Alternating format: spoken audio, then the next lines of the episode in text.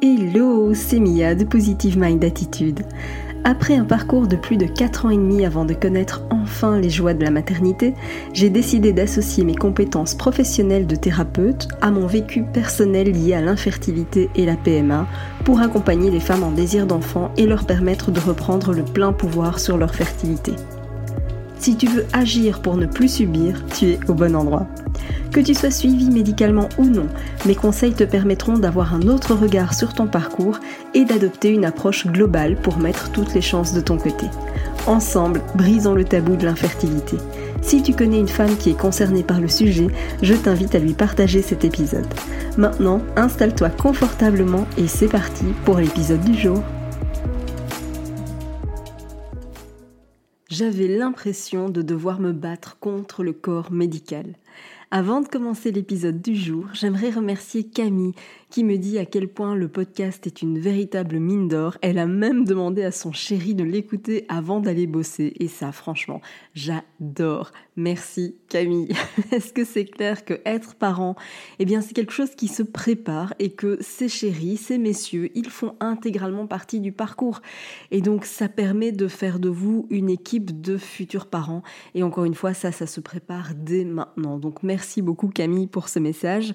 Merci aussi à Amandine Gwenaëlle, Julia, Céline pour tous vos adorables messages, ça me touche énormément, merci beaucoup. Pour l'épisode du jour, j'aurais pu commencer par parler de ma propre expérience, mais exceptionnellement, je vais commencer par vous parler de l'histoire de Marine. Alors il faut savoir que Marine, elle a commencé mon programme d'accompagnement et à la suite de ce que j'explique, elle a décidé de demander à son médecin pour faire une prise de sang.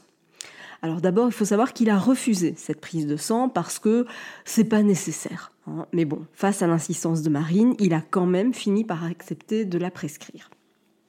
Et là, eh bien, c'est cerise sur le gâteau. Pourquoi? Parce que c'était le résultat de la, cerise sur le gâteau, en fait, c'est ça. C'est le résultat de la prise de sang.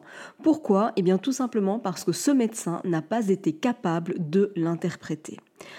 Alors, non seulement il a refusé une prise de sang qui, en prime, était nécessaire, et vraiment, encore une fois, la cerise sur le gâteau, c'est qu'il n'a pas été capable d'en interpréter le résultat. Parce que ce résultat indique clairement que Marine est porteuse d'une mutation qu'on appelle la mutation du gène MTHFR, qui empêche la transformation des folates en forme active, et donc assimilable par l'organisme. Et vraiment, Marine, elle est très loin d'être la seule dans ce cas-là, alors qu'on considère quand même que plus de 80% des personnes qui sont confrontées à l'infertilité ont cette mutation. Pourtant, on effectue très rarement cette prise de sang. Alors ce qu'il faut savoir par rapport à, cette mutation de gène, c'est qu'il y a un principe de méthylation. Alors pas de panique, je vais t'expliquer tout ça euh, très simplement, tu vas voir, il n'y a rien de compliqué. En gros, la méthylation, elle est, elle est vraiment capitale pour stabiliser l'ADN et donc favoriser une division et une duplication cellulaire efficace. D'accord? Donc ça veut dire que ça va rentrer en compte pour la qualité des gamètes, que ce soit évidemment les ovocytes ou les spermatozoïdes. Ça vaut pour l'épaisseur de l'endomètre et bien entendu pour la division cellulaire de l'embryon et l'évitement des arrêts de grossesse. Donc c'est pas quelque chose qui est à prendre à la légère, même si, rassure-toi, si jamais tu en souffres, cette mutation, elle est entre guillemets très facile à compenser. D'accord? Aujourd'hui, c'est un couple sur cinq qui est concerné par l'infertilité. Donc il est vraiment grand temps que les médecins généralistes s'informent sur le sujet et soient beaucoup plus ouverts, plus à l'écoute de leurs patientes, au moins sur les notions les plus essentielles. Alors bien sûr qu'on n'attend pas d'eux qu'ils deviennent endocrinos, bien sûr qu'ils ne doivent pas être spécialisés dans chaque pathologie, ce serait impossible, on est bien d'accord. Mais là, on est véritablement sur un enjeu de société et donc la base devrait être connue. Parce que envoyer un couple en PMA sans même avoir au préalable vérifié ça, c'est totalement absurde. Il suffit d'une prise de sang. Et ce constat-là, il est hyper fréquent. Et c'était aussi mon cas parce que j'avais sans arrêt l'impression de devoir me battre contre le corps médical. C'est peut-être ton, cas à toi aussi. Et moi, je dis une chose, c'est qu'il est temps de faire bouger les choses, il est temps de faire bouger les lignes.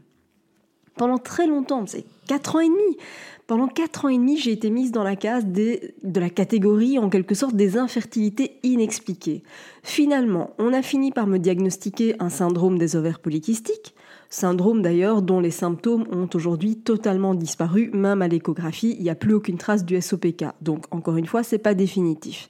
Et là aussi, cerise sur le gâteau, encore une fois, on m'a diagnostiqué une forme d'endométriose après la naissance de mon fils.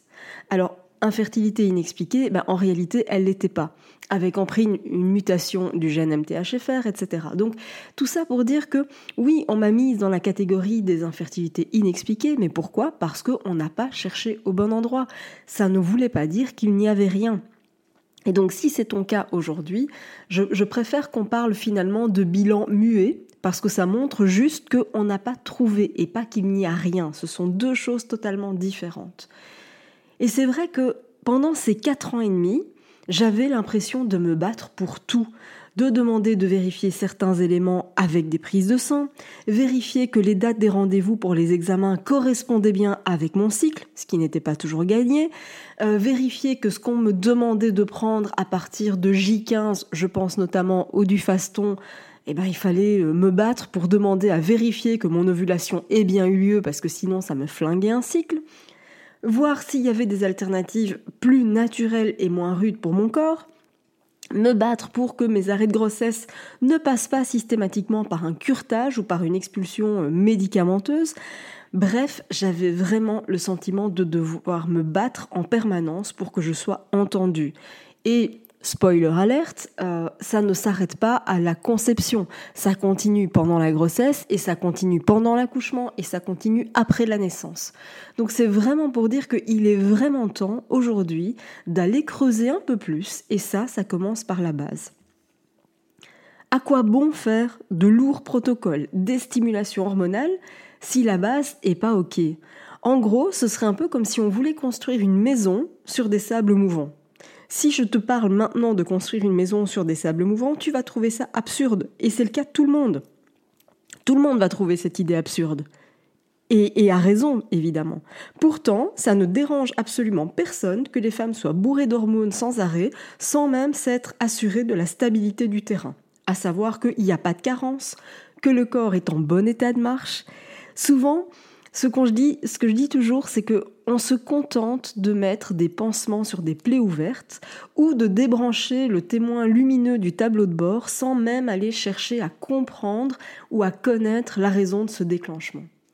Ce parcours, il est suffisamment épuisant, éprouvant. Avancer main dans la main avec le corps médical est une absolue nécessité. Alors ne me fais pas dire ce que je n'ai pas dit. Euh, je ne veux pas de généralisation ici. Bien sûr que dans le corps médical, il y a une énorme quantité de pépites, des gens incroyables, des gens qui font leur maximum. Il y a vraiment des gens super. Mais comme dans toute profession, il y a les autres. Et quand on tombe sur les autres, eh bien c'est pas de bol. Et donc il faut pas hésiter à en changer. Évidemment ici, à travers cette thématique, je parle beaucoup du corps médical parce que c'est avec lui euh, qu'on est euh, qu'on est pris en charge. Mais très sincèrement, si j'avais un podcast sur, euh, j'en sais rien moi, l'architecture, la construction des maisons, les travaux de rénovation, eh bien j'aurais ce discours-là sur d'autres corps de métier. Ce que je veux dire par là, c'est que dans toute profession, il y a les pépites et puis il y a les autres. Et donc c'est vraiment important de monter son niveau d'exigence et d'aller à la recherche et à la rencontre de pépites parce qu'elles sont là et qu'elles existent et que la majorité fait le maximum. Quand on se rend compte que c'est pas le cas, il faut changer. Il faut absolument arrêter avec des discours prémâchés, des discours tout faits, des compléments alimentaires qui sont inadaptés, bourrés de nanoparticules, de perturbateurs endocriniens, etc. Et il faut aussi arrêter de nier en bloc les ressentis des patientes qui sont dans leur corps depuis toute leur vie, alors que le médecin, au mieux, s'est penché sur le dossier pendant 20 minutes. C'est vraiment important de faire bouger les choses et je pense qu'on a tout le pouvoir de le faire, chacune à notre niveau, chacune à notre façon, mais vraiment il est grand temps de faire bouger les lignes. Il y a de super médecins qui sont compréhensifs, empathiques, ouverts et c'est à nous d'aller les chercher. Merci d'avoir écouté cet épisode jusqu'au bout.